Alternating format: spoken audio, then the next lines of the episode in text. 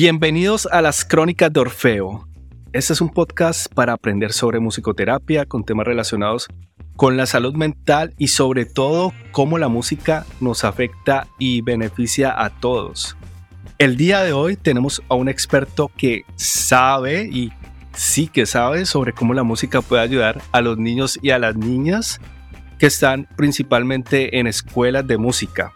En esta charla hablaremos de temas como cómo es hacer musicoterapia en una escuela de música y hasta la implementación de la musicoterapia en estas escuelas. Y con ustedes tengo el placer de presentar a Sergio Rojas Sanz. Sergio, ¿cómo estás? ¿Cómo te encuentras hoy? Muy bien, gracias Aníbal. Muchas gracias por la invitación, por estar aquí. A Sergio lo conocí en Instagram, es un musicoterapeuta español. Y bueno, lo conocí porque estaba simplemente viendo post de Instagram cuando veo un musicoterapeuta pues llamado Sergio y oh, oh sorpresa, este musicoterapeuta también conocía a otro mexicano que se llama Samuel. Y tú trabajas todavía con Samuel, ¿no? Sí, trabajamos, trabajamos juntos en el proyecto de refugiados de Heidelberg. Así fue que contacté a Sergio y pues es una inmensa alegría para mí conocer que cada vez hay más musicoterapeutas eh, de muchos países, de España, de Latinoamérica. En este podcast ya tuvimos una entrevista con una argentina. Y bueno, en el día de hoy tenemos a Sergio, como les he dicho. Y Sergio tiene una biografía muy extensa y bueno, extensa que tiene que ver con musicoterapia y es una persona muy activa en el campo de la musicoterapia aquí en Alemania. Sergio finalizó sus estudios aquí en Alemania en un colegio y luego fue a estudiar musicoterapia en una universidad muy renombrada que es la Universidad de Heidelberg. Él vive actualmente, como ya dije, en Alemania, es papá de una niña. ¿Qué tal? ¿Cómo te va con esta experiencia nueva de, de ser papá? Eh, aprendiendo, aprendiendo y durmiendo poco. durmiendo poco, ¿no? sí, pero muy feliz, muy feliz. Bueno, me imagino. Eh, bueno, actualmente también trabaja Sergio haciendo musicoterapia con niños, jóvenes, también con personas con discapacidades graves y gente de la tercera edad. Él luego nos va a comentar cómo trabaja con toda esta diversidad de personas, ¿no? También Sergio trabaja en un proyecto de musicoterapia con refugiados y es portavoz del grupo BAMS, eso es alemán, pero es más o menos la traducción, el grupo de trabajo nacional de musicoterapia en las escuelas de música. O sea, es todo un experto en el tema. Y también está, está grabando un EP, su primer EP, que será lanzado a finales de año. También nos podrá comentar de qué trata eh, su música y quizás qué relación tiene con la musicoterapia. Y con esta pequeña introducción, también quisiera entrar de lleno en el tema con una pregunta y es, ¿por qué es bueno tener musicoterapia en las escuelas de música? Sí, yo creo que para empezar a hablar de, por qué es bueno, también es importante saber cuál es la misión de escuelas de música en general, ¿no? Y, tú y yo trabajamos en escuelas de música que forman parte de la misma asociación de escuelas de música de Alemania. Y las escuelas de música en Alemania tienen como objetivo, ¿no? O como misión ofrecer educación y cultura abierta a toda la sociedad, ¿no? Inclusiva. Y eso es un camino a recorrer. Yo creo que la musicoterapia en escuelas de música estructuralmente lo que puede hacer muy bien es acompañar y ayudar a las instituciones a crecer y a desarrollarse como lugares inclusivos. Históricamente la musicoterapia es una rama del sector sanitario, ¿no? Yo creo que sobre todo en Europa fue muy los comienzos y, aún hay mucho de musicoterapia clínica, que es, que es importante, ¿no? Y, la musicoterapia en el sistema educacional o en el sistema cultural es una rama, ¿no? Que también es importante, pero que no es la rama principal. Sí, y como tú decías, si la musicoterapia que en Alemania tiene una historia, ¿no? De, varios años. Y también nuestros oyentes pueden aprender un poco de cómo se implementa aquí la musicoterapia, ¿no? Eso no quiere decir que la musicoterapia sea aquí mejor o, mucho mejor que en otros países, ¿no? Pero sí hay como ciertas experiencias que pueden ver otros países y otros musicoterapeutas para ver cómo pueden eh, ejercer la musicoterapia en otros países, ¿no? Especialmente yo, en, Latinoamérica, que es una de las zonas donde apenas está comenzando a, saberse incluso qué es musicoterapia. Yo solo puedo hablar desde la perspectiva de aquí, ¿no? Porque me falta la, falta la perspectiva de, de, otros lugares, de cómo se desarrolla. Em, pero lo que quería decir, ¿no? ¿Cómo puede ayudar la musicoterapia o cómo, qué aporta una escuela de música, ¿no? Por una parte es el conocimiento clínico, ¿no? De, de qué son enfermedades, donde hay riesgos para la salud y también conocimiento sobre el bienestar emocional y psicológico que son muy importantes a la hora de, crear ofertas para que estén abiertas a todo el mundo. Y la terapia en sí, no la palabra terapia o la musicoterapia, ya por definición abarca a la gente que normalmente no, no tiene ofertas dentro de ámbitos normales, ¿no? Lo digo así en paréntesis porque terapia siempre pasa fuera de lo normal, ¿no? Y, y cuando una estructura empieza a abrirse y a ofrecer conceptos que se adapten a las necesidades de la sociedad, hay, hay muchas partes de la sociedad que aún no se abarcan en una escuela de música normal, ¿no? O que hay gente que necesita otro tipo de, de acercamiento que no sea la clase normal de instrumento o el coro. Y yo creo que ahí la historia de la musicoterapia y musicoterapeutas en general, con su estudio y con sus conocimientos, tiene muchas herramientas para ayudar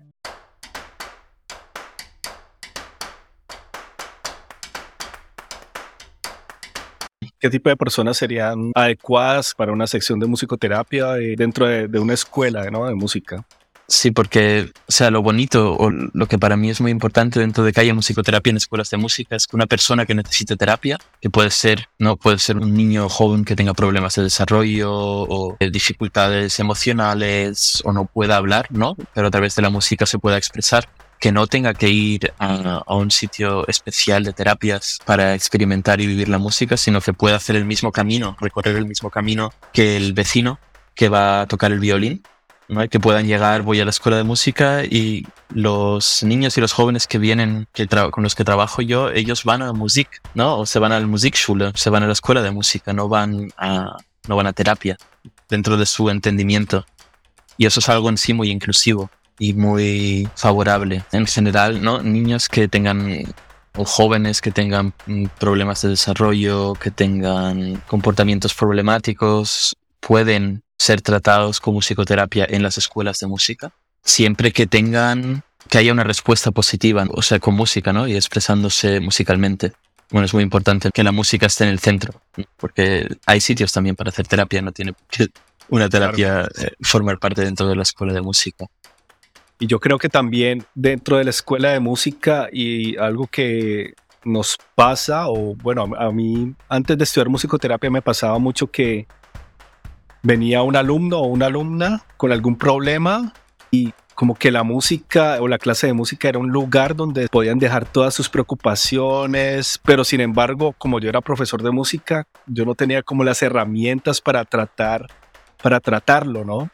Y entonces lo que tú haces en una escuela de música, ya con estas herramientas y con los conocimientos de musicoterapia, me parece muy importante porque el niño, por lo general, no va a ir de inmediato a un psicoterapeuta, por lo general, ¿no?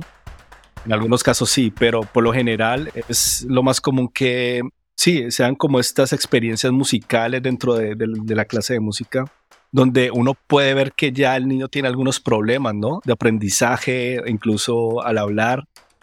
y, tu trabajo, según entiendo, ¿no? Sí. Y bueno, el, mío también.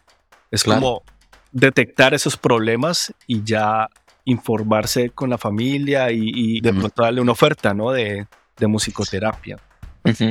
O sea, yo creo en general todo el trabajo que pasa en las escuelas de música es un trabajo preventivo, ¿no? O sea, no es trabajar una patología, sino que es, es en una persona está sana, una persona tiene riesgos, factores de, de riesgo que puedan hacer que enferme y cuando se van sumando factores ¿no? O sea, es, una balanza, ¿no? ¿A, qué punto cuentas como persona enferma que necesita una oferta del sistema sanitario y mientras estés sano pero tengas factores de riesgo, hay muchas ofertas preventivas, ¿no? Yo creo que la musicoterapia está ahí, dentro de la prevención, cuando ya hay riesgos, cuando ya hay personas con necesidades que se pueda abarcar rápidamente, ¿no? Dentro de lo que es la escuela de música, donde van día a día, donde cuentan sobre el colegio y donde tienen a personas de confianza, ¿no? Como son los profesores de, música normalmente.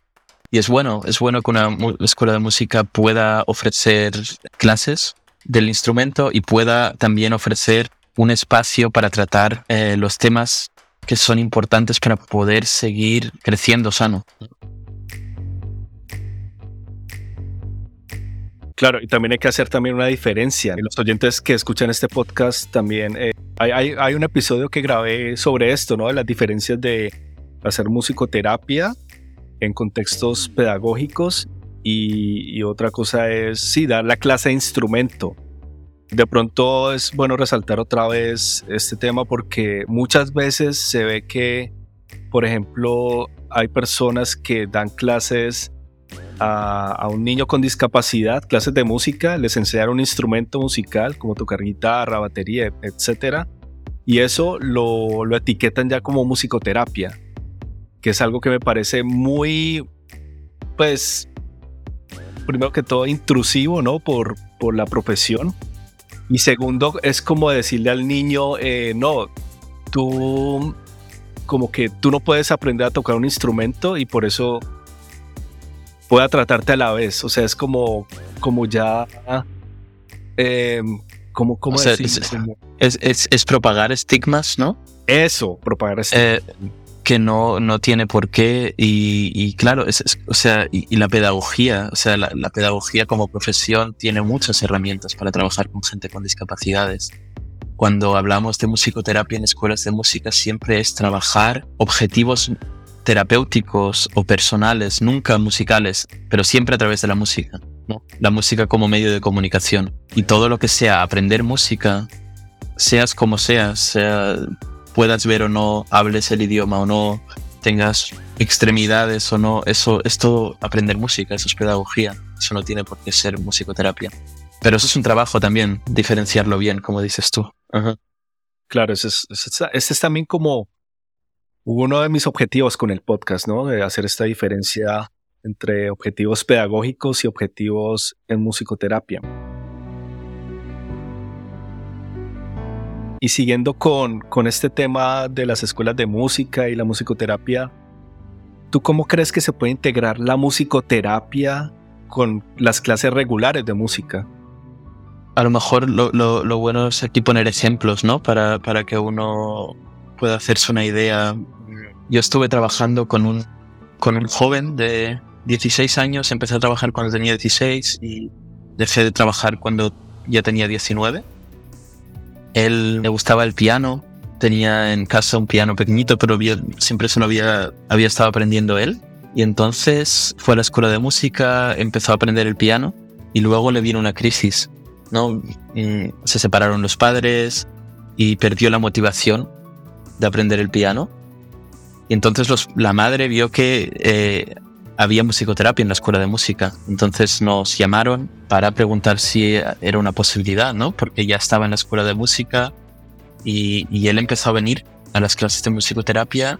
Él venía una vez a la semana a piano y entonces dejó de ir a piano y empezó a venir una vez a la semana a musicoterapia. Y ahí encontró un espacio para él, ¿no? Para abrirse, para hablar. Empezamos a hacer improvisaciones, empezamos a hablar sobre los temas que le movían ¿no? o, que, que eran importantes para él. Y así estuvimos tres años escuchando música, haciendo música, pasando de una clase a otra hasta que se estabilizó y llegó el momento que dijo ya no necesito más musicoterapia y me voy otra vez a, a dar clases de piano porque era lo que me gustaba, ¿no? Ya estoy preparado otra vez. Eso es un ejemplo muy placativo, ¿no? De cómo, de cómo puede ayudar la musicoterapia. Otro ejemplo es una persona que, es, que está con, con mi colega de, de, la musicoterapia que tiene síndrome de Down. Es una persona adulta y le encanta la música. Entonces fue a la, a la escuela de música y la, los padres preguntando por musicoterapia, ¿no? Porque como el hijo tiene síndrome de Down, pues musicoterapia, ¿no? Y lo, también lo que es nuestro trabajo es eh, ver, ¿no? Preguntarle a la persona, ¿es, es terapia lo que necesitas o, es un instrumento, ¿no? Y en este caso, eh, lo, interesante es que por una parte quería cantar y por otra parte estaba también en crisis porque tenía que salirse del BG en el que estaba y quería volverse con sus padres. ¿no? Y entonces por una parte es posible tratar esos temas en la musicoterapia y por otra parte él va a sus clases de canto normales. Sí, eso es algo muy común, ¿no? Que los padres de familia pidan musicoterapia.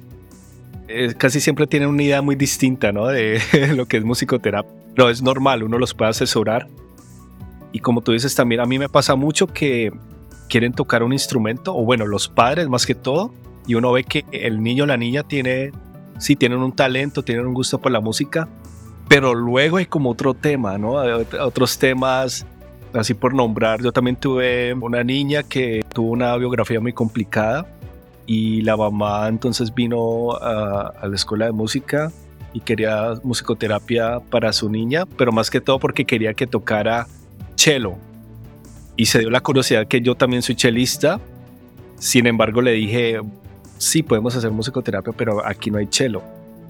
Y resulta que la, la niña tenía un problema de, eh, de comportamiento, de, tenía unos ataques de ira muy fuertes. Uno veía que venía a, la sesión de musicoterapia y desde afuera yo veía que le pegaba casi a la mamá entonces sí era un tema complicado que se, podría, se podía tratar en musicoterapia, se trató y hubo una mejoría muy sustancial porque, claro, como tenía ese talento por la música, ella podía dejar o su, su, su rabia, su, su ira podía tener un espacio en la música y en la musicoterapia. Y al final la mamá estuvo muy agradecida porque decía, no, yo pues sí, yo quería que ella tocara cello, pero bueno, ya al final terminó siendo algo que fue mucho mejor para mí para ella. Entonces son casos que se ven muy a menudo, sí, en escuelas de música.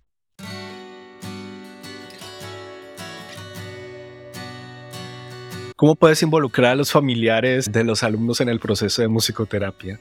O sea, mm, nosotros dentro de toda la asociación de musicoterapia en escuelas de música tenemos como unas líneas, unas pautas, ¿no? Que eh, a seguir o, que, recomendamos a seguir y una de ellas muy importante es el trabajo con los padres.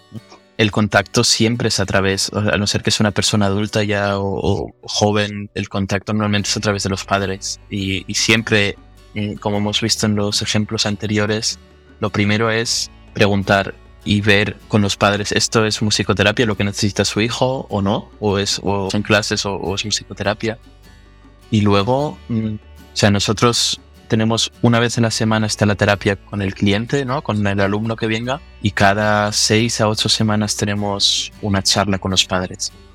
Y eso es algo que los padres tienen que desde un principio eh, decir que quieren no porque sin el trabajo con los padres no puede una terapia tener el suceso dentro del sistema, ¿no? Como a lo mejor hora por hora o dentro de la hora de musicoterapia puede ser algo bonito o enriquecedor para la persona, pero si hay problemas de comportamiento, de educación, si hay dificultades en el llegar al día a día, es muy importante tener esa conexión y poder fijar juntos los objetivos y poder hablar, ¿no? Pero mm, sobre todo para hacerse una idea también, ¿no? Yo creo que muchos de los, los padres que también vienen a las charlas, ¿no?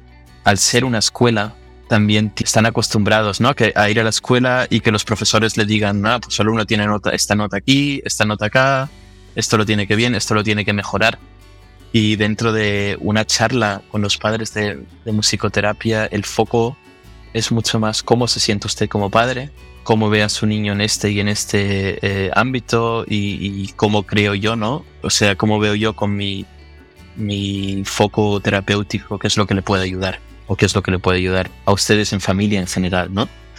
Y eso también es trabajo llegar a intercambiar así, porque es abrirse también un poco sin ser una terapia para los padres, ¿no? La terapia, el foco está claramente en los, en los niños que vengan, pero para, para trabajar juntos, ¿no? Para viajar juntos en la dirección en que propicia. y en general cómo reaccionan a los padres cuando haces este, tipo de charlas con ellos. Me, interesa saberlo también. Sí, bueno, em, para mí es una de las partes más importantes del trabajo porque eh, si hay confianza, ¿no? En, el trabajo que hago yo con el niño y, si hay confianza en el intercambio, es, es, un trabajo muy enriquecedor y se aprende mucho, ¿no? normalmente padres con gente con dificultades tiene también dificultades para llevar el día a día, ¿no? Y, y está muy agradecidos de saber, de aprender también, ¿no? En cómo actuar en, distintas situaciones o cómo sobrellevar distintas situaciones o cómo apoyar a su hijo o a su hija. Sobre todo lo que yo recibo es gratitud, ¿no? pero a veces es demasiado. A veces los padres a la que se dan cuenta de que ellos también tienen que trabajar, eh, a mí me ha pasado que han cortado la terapia por motivos lo que sea, ¿no? Pero hay veces que hay temas que son tan frágiles y tan, bueno, que afectan a una persona también, ¿no? A un adulto que son temas familiares, ¿no? Más sistémicos, que a lo mejor piensan, ah, pues envío a mi niño a terapia, pero a lo mejor no, sobre todo en, temas de comportamiento, es, muchas veces es algo más grande que solo el comportamiento de un niño, ¿no? Y a veces como que el padre quiere delegar esa tarea, ¿no? A otra persona, ¿no? De, ah, el terapeuta puede tratar eso y yo me desligo del problema, ¿no? Más que todo. Claro. Hay veces, Hay casos. O que, o que al, sí, ¿no? Dices, eh, sí, pero normalmente es, un trabajo bonito también el intercambio, pero hay que conocerse y hay que abrirse también este tipo de trabajo. Por eso es muy importante desde un principio comunicarlo.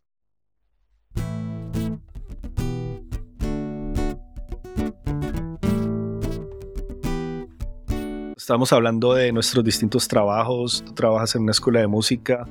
Yo también. Y quizás una diferencia que tenemos, no sé si tú hablas también con los profesores de música de, de tus pacientes, clientes, de tus niños. Sí, si hay alguien de mis clientes o de mis alumnos que tengan también clase de instrumento, como hay uno que, viene en musicoterapia ahora ya en grupo y también toca la batería, nos intercambiamos a veces. La escuela de música hay profesores de música está el director, están los, los que están en el secretariado y están los musicoterapeutas también como parte de los profesores, ¿no? En nuestro caso, sí que hay una psicoterapeuta en la casa, o sea, en el mismo edificio, que también es musicoterapeuta, que trabaja con nosotros y es aparte psicoterapeuta y tiene su praxis de musicoterapia, eh, perdona, eh, su consultorio, sí su consultorio de eh, terapia para niños y jóvenes también en la escuela de música. O sea que en, nuestro caso tenemos la posibilidad de dar clases, la posibilidad de hacer musicoterapia o la posibilidad de hacer psicoterapia en la misma casa. Y ahí tenemos un intercambio muy bueno. Pero lo normal es que hayan profesores, hayan musicoterapeutas. El intercambio con psicólogos, con profesores, ¿no? Dentro de, de una terapia que se puede hacer eso pasa todo en charlas aparte. O sea, es también, es normal que de vez en cuando hable con los profesores de la escuela o con el psicólogo. Eso sí que pasa. Ah, entiendo. Sí, entonces es en general casi la misma estructura o el equipo de trabajo. Porque yo, yo también cuando estoy en la escuela también hay un psicólogo, yo puedo intercambiar ideas con el psicólogo, también hay incluso una arte terapeuta que eso me parece muy bueno porque mm, es una persona con la que tengo mucho contacto y puedo hablar también casi, sí, con, con la misma sintonía, ¿no? De, sobre, sobre los niños y también tengo tal vez no tanto contacto con los profesores porque los, son, son profesores que están, bueno, primero en, las pausas, o sea, en el, en el descanso, tienen que estar siempre pendiente de los alumnos porque en los descansos también hay problemas, son en general niños, no todos, pero se ve mucha violencia, que pueden reaccionar violentamente contra otros niños. Entonces siempre tienen que estar pendientes de sus alumnos. Sin embargo, también tengo pocos minutos con ellos para hablar de sobre, sobre los alumnos y qué necesidades tienen ellos.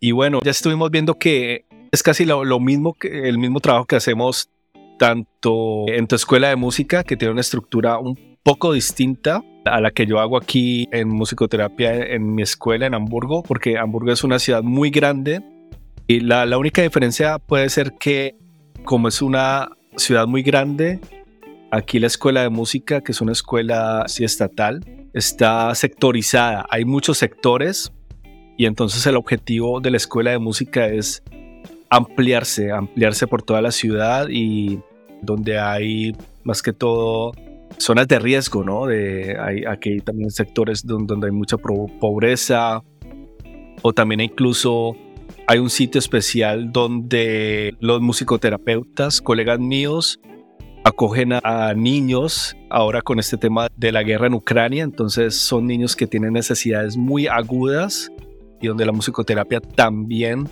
tiene un papel ahí para tratarlos y bueno, para, para brindarles lo mejor y también una buena bienvenida, tratar pues temas como trauma, ¿no? Por, por la guerra.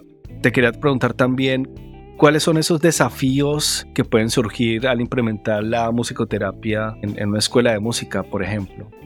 Desafíos hay muchos.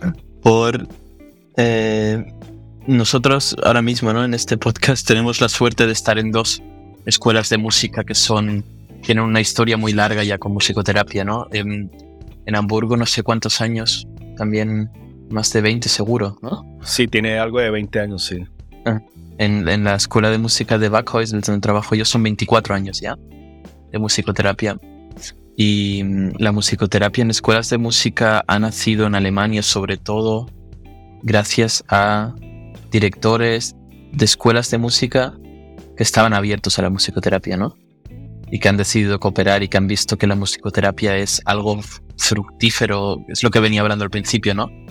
Eh, es bueno compaginar la música, las clases de música con la musicoterapia para crecer y para abrirse a un público más grande, ¿no? Dentro de las escuelas de música. Y yo creo que alguien que quiera implementar la musicoterapia en una escuela de música, o sea, nosotros en nuestro grupo de trabajo una vez al año tenemos encuentros, ¿no? Y viene gente de toda Alemania, a veces también de fuera de Alemania, a intercambiar con nosotros y, las, la mayoría de dificultades es quieren implementar musicoterapia, pero o no hay la motivación dentro de la estructura o no hay el dinero, ¿no? Y si no hay motivación, eh, no va a funcionar. Seguro que no. Yo creo que para, para implementar algo, eh, primero tienes que estar por lo menos seguro de que la escuela de música te va a apoyar dentro de la idea. Y luego hay que ver, o sea, hay que tener mucho, mucha paciencia.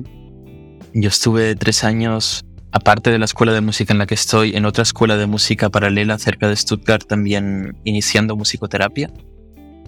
Y es mucho trabajo de, ¿no? Lo que decía Tony, ¿cuál es la diferencia entre pedagogía y terapia? Eso es una pregunta que dentro del, del, mundo de la musicoterapia es importante, pero en el intercambio, ¿no? De, en la escuela con los directores, con a qué tipo de clientes queremos abarcar, a qué tipo de alumnos. Eh, mucho trabajo de, entendimiento, ¿no? De, aprender a, cooperar bien en esta, en esta institución. Por eso yo el saber que, te apoyan y el estar preparado para intercambiar mucho. O sea, no pensar que yo hago mis terapias y me voy. eso no funciona muy bien dentro de, una escuela de música. O sea, se necesita saber cooperar y también llamar, o sea, mm, buscar tener mucha iniciativa propia, ¿no? También en qué tipo de proyectos. Ahora, sobre todo hoy hemos hablado de, hasta ahora, de ejemplos que pasan por las tardes dentro de las escuelas de música, ¿no? Pero también tú vas a una escuela que no es escuela de música, es una escuela en general donde haces musicoterapia. Yo voy a residencias de ancianos, voy a un, a un centro de, para gente con discapacidad graves a hacer musicoterapia, voy como tu compañera también de, trabajo a un centro de refugiados. O sea, hay, que tenerla, también estar abierto, ¿no? A, juntar, o sea, a, cooperar también con, otras instituciones. Sí, con las instituciones y, también es un trabajo en equipo. En mi caso, yo también hago supervisiones, o sea, tenemos supervisión, perdón, en grupo y es, es, algo que es muy necesario porque eh, es un trabajo muy intenso. Debo decirlo, el que el que hacemos allá, con casos también difíciles. Eh, claro, el contacto con, con tanta gente no es, no es fácil, ¿no? De contacto con los profesores, también explicarles de qué se trata la musicoterapia. Como tú dices, tú estás de aquí y allá, pues por decirlo de alguna forma, ¿no? Eh, trabajando en, en, otros ámbitos, o sea, con, con otro tipo de, de, personas, ancianos. En mi caso sí es más, más centrado en, en musicoterapia infantil con, con, niños y niñas. También te quería preguntar, en este caso de, sobre la implementación, ¿cómo es el tema del personal? ¿Hay personal disponible para hacer musicoterapia? ¿Hay musicoterapeutas o hay falta de musicoterapeutas en tu región? Hay trabajo, hay trabajo en general y hay siempre, o sea, hay músico, hay escuelas de música que ofrecen cada vez más que quieran ofrecer también musicoterapia. Pero claro, eh, el implementar un ámbito nuevo dentro de una estructura también lleva tiempo y normalmente se buscan musicoterapeutas para dos, tres horas a la semana. Y el trabajo de musicoterapeuta tiene mucha libertad dentro de lo que es el poder gestionarse uno mismo, ¿no? Tener distintos ámbitos donde se puede trabajar, pero también la parte, la otra parte de la medalla es que a veces solo te dan trabajo por dos o tres horas, ¿no? O encuentras solo y, y bueno, si uno es tan flexible de tener distintos puestos de trabajo a la vez, pues bien, ¿no? Sí, yo creo que hay, o sea, hay oferta en general y, y el mundo de la musicoterapia es pequeño, o sea, tampoco si uno está un poco Fenext, ¿cómo se llama Fenext? Em, eh, conectado, em, asociado. Asociado, ¿no? Con otros tipos, o sea, conectado o, o, está en intercambio con otros musicoterapeutas o con otras escuelas de música, pues se sabe rápido dónde puede haber un sitio para trabajar.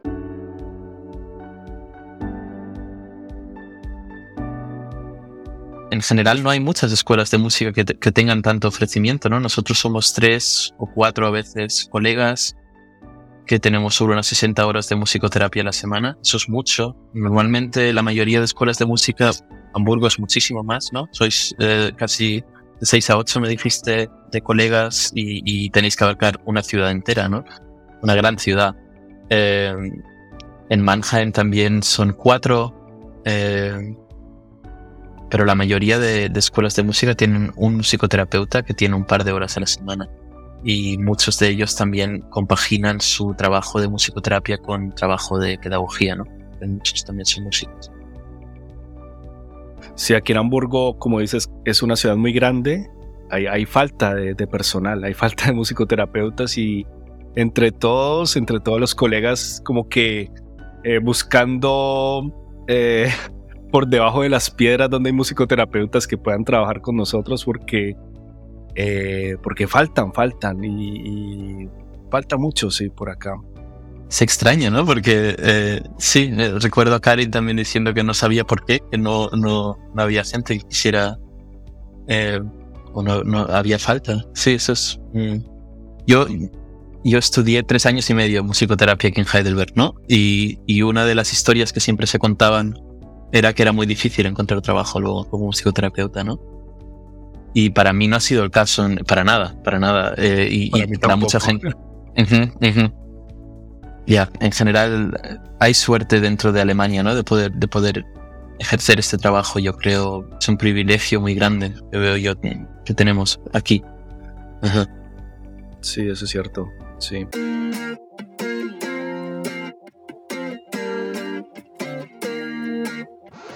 Siguiendo con las preguntas sobre la implementación, ¿tú tendrías como, como algún una medición o, cómo, cómo, se podría medir un éxito cuando se implementa la musicoterapia en, una escuela de música? ¿Crees que eso es por números de alumnos o el número de musicoterapeutas también, en tu caso? El número de, el número de premiados de una psicoterapia exitosa, eso no, no existe.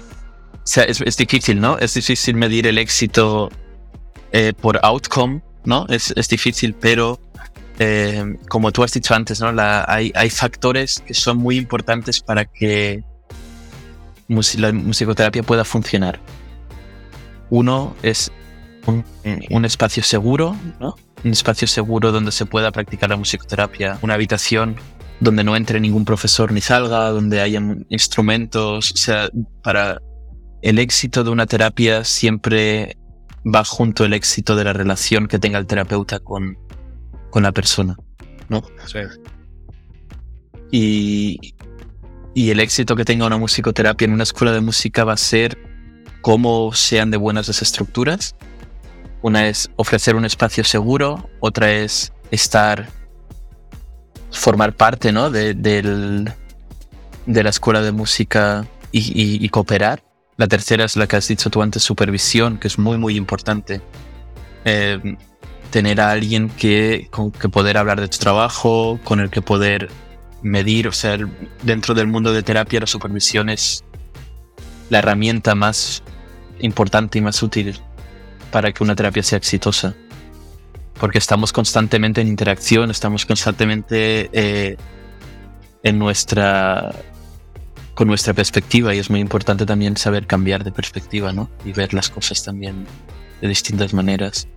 Y una tercera, o tercera o cuarta, yo no sé cuántas he dicho, es eh, hacer documentación de las terapias, ¿no? Después de cada terapia, escribir, eh, reflexionar sobre lo que ha pasado y prepararse para la siguiente. Yo creo que si eso, si se consigue, ¿no? Llevar esos estándares, va a haber éxito dentro de la musicoterapia. Y luego es muy individual. El éxito es según los objetivos de cada, de cada persona, ¿no? Correcto, sí. Sí, hay que tener claro que es un trabajo para ayudar a otras personas, para ayudar a los niños. En mi caso, yo veo que, mi trabajo es muy importante porque estoy en una escuela donde reciben a niños y niñas que no pueden ser integrados en otras escuelas. Entonces, esto es como una de las últimas oportunidades que ellos tienen para relacionarse con, sí, con la sociedad y para, para vivir, pues digámoslo así, correctamente, bueno, y en sociedad, porque pues, si no lo hacen, bueno, terminarían pues mal, ¿no? Así como tú dices, uno debe ser muy consciente del trabajo que se hace haciendo supervisión. Eh, para mí es algo genial y yo muchas gracias que mi trabajo tenga supervisión grupal, que eso lo, lo, paga la escuela. Y sí, es, un, es algo en general en, en Alemania que, como tú dices, hay que estar agradecidos y, pues ojalá que en, otros países eh, pueda también desarrollarse la, musicoterapia así de una forma bueno estructurada. Claro, no como acá, ¿no? O sea, no se trata de decir los otros países tienen que seguir lo que estamos haciendo aquí, sino de acuerdo a su, a su cultura, a las necesidades de cada país. Seguro, sí. Pero eh, son pautas, ¿no? O sea, son pautas a seguir que pueden ayudar a, también en, en, sitios conflictivos y en situaciones difíciles a sentirse seguro, ¿no? Y a no sentirse solo o a no, o a no perder fuerzas, porque como tú decías antes también, ¿no? Es un trabajo que cuesta y, no es fácil. Y, que a ti te paguen la supervisión y a mí también es algo también poco común dentro de las escuelas de música en general. La mayoría de, colegas que trabajan en escuelas de música se la tienen que pagar ellos por su cuenta, ¿no? O no tienen supervisión y, el no tener supervisión es difícil. Por eso, eh, lo que quería decir también, ¿no? Cuando uno empieza a trabajar en, en como musicoterapeuta es muy bueno buscarse a, compañeros de viaje, ¿no? Que también estén haciendo musicoterapia y hacer intervisión. O sea, el concepto de la intervisión no cuesta y es muy enriquecedor también, ¿no? Juntarse con colegas. Nosotros, yo tengo un grupo de intervisión que nos juntamos una vez cada seis semanas. Tenemos dos horas de tiempo al principio juntamos temas que quiera hablar de lo que quiera ver cada uno y normalmente tiene cada uno media hora de tiempo pueden contar, los otros escuchan y, comparten su perspectiva y eso es...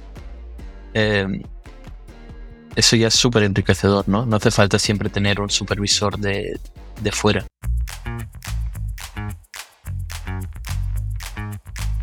Sí, eso es muy importante. Yo creo que uno de los ejemplos que podrían tener otros países de Alemania es cómo, cómo asociarse, cómo, cómo formar equipo. Por ejemplo, en Colombia es algo que es, muy, muy complicado formar equipo con otras personas y, eh, bueno, y lo, digo como colombiano, ¿no? Eh, entonces, con, este, con esta recomendación yo creo que eh, sí, las personas, los musicoterapeutas pueden empezar a, empezar a hablar entre ellos, a, hacer reuniones, la intervención, ¿no? no, intervisión, o sea, está la supervisión. Intervisión, sí. Claro, la intervención que sería... Entre, entre... Entre, entre colegas, la gente. Claro. Eh, sí, empezar así y, y ya luego se puede pensar en crear asociaciones fuertes de musicoterapia eh, en cada país, con una buena estructura, también cómo ver la, financiación, ¿no? Porque también es muy importante para ayudarse entre sí. Colaboración y cooperación, que es como las palabras clave, yo creo que tendrían que hablarse en, en estos países y bueno, en todos los países.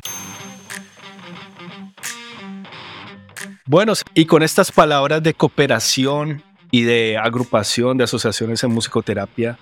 Primero que todo le doy las gracias a Sergio por esta charla. Fue una charla muy enriquecedora donde pudimos intercambiar ideas y experiencias sobre nuestro trabajo sobre, de musicoterapia, eh, tanto en el norte, aquí en Alemania, en Hamburgo, como eh, en el sur de, de Alemania, donde, donde, está Sergio.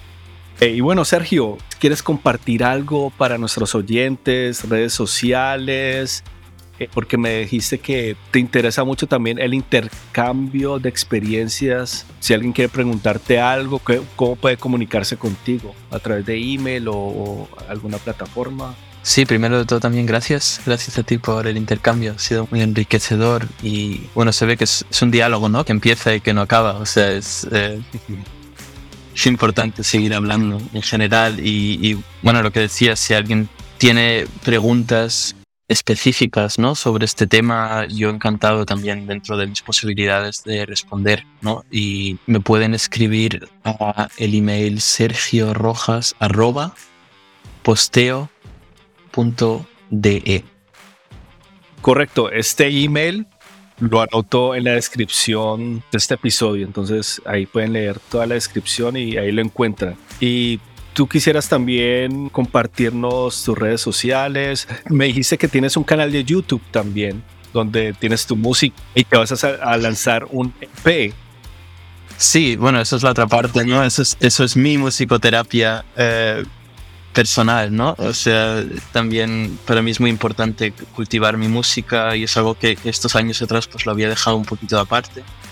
Eh, y ahora mucha importancia y y sí, si tienen ganas de escuchar algo, pueden buscar como Sergio Rojas en YouTube. Y ahí hay alguna canción que otra y van a ir subiendo más de, bueno, también de mis experiencias como, como persona en este mundo. Sí. Igualmente, entonces también el canal de YouTube lo agrego a las notas del programa para que le den mucho amor, muchos likes, para que se suscriban, por supuesto, al canal de Sergio. También tú querías compartir eh, páginas web. Eh, Sergio es miembro de, como dije, de la Organización Nacional, la Agrupación Nacional de Trabajo de Musicoterapia en escuelas de música en Alemania. Sí, en Alemania todo tiene nombres muy largos. Sí, eh, sí sería, si, si, alguien tiene interés, ¿no? Tenemos una en la página de de internet que también estará en el adjuntada. Se puede ver, es una página alemana, pero yo creo que se puede también traducir la página y ver un poco los estándares, lo que nosotros desde la asociación recomendamos en general, ¿no? Un poco de lo que hemos hablado hoy. Y ahí está todo muy, muy bien concentrado. Y luego está em, una página junto, ¿no? De, de, de tu colega Karin Holzwart, que se llama kindermusiktherapie.de, que acaba de salir, está, que ahí también tenemos, es un trabajo también sobre todo de ella y de, de Anne-Catherine Jordan, otra musicoterapeuta, pero también en cooperación, ¿no? Con muchos musicoterapeutas que trabajan con niños y jóvenes, que es una página muy interesante también. Sí, es un círculo bueno, no cerrados, sino somos muchos los conocidos en este mundo de la musicoterapia en, en Alemania.